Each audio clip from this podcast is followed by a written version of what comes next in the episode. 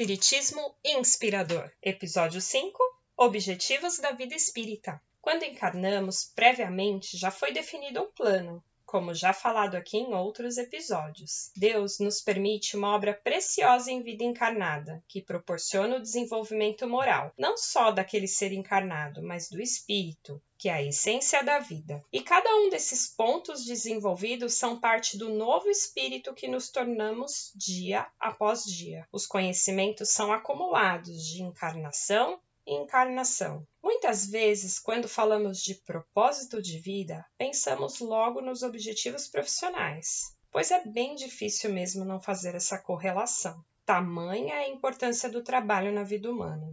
Para quem não sabe, o trabalho também é uma das leis morais descritas no Evangelho segundo o Espiritismo. Mas será que a parte profissional também é determinada nesse planejamento reencarnatório? As provas e aptidões que devem ser adquiridas, sim, e a vida vai dando seu curso conforme o passar do tempo, e as provas se ajustam à situação ideal a qual passamos. Portanto, pode ser que não tão precisamente você tenha se programado a ser um médico, mas sim a cuidar de pessoas. E esta habilidade pode se desenvolver de várias formas. Às vezes não no trabalho profissional, mas em um trabalho voluntário, na vivência das pessoas que passam pela nossa vida ou em outras situações. O importante é saber que seremos mais cedo ou mais tarde postos em uma situação que se encaixe a cada uma das provas propostas no plano, e cabe a nós decidirmos encarar ou deixar para a próxima. Isso mesmo, deixar para a próxima, pois certamente seremos cobrados por essa evolução não desenvolvida. Ah, se a gente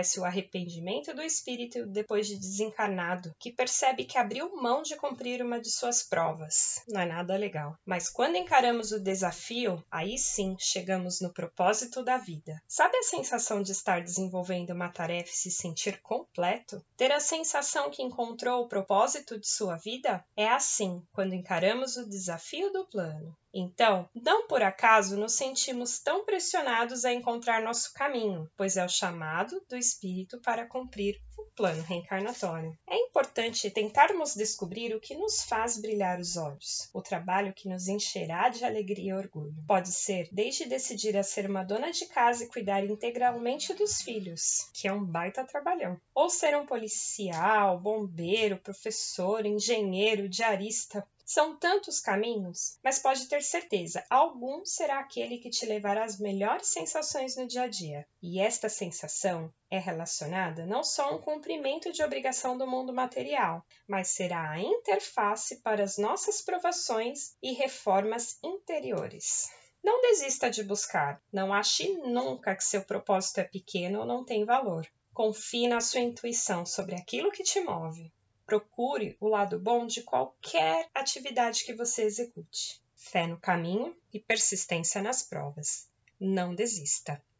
E hoje, um agradecimento especial ao nosso amigo Rafael Takei, que nos inspirou no propósito da vida.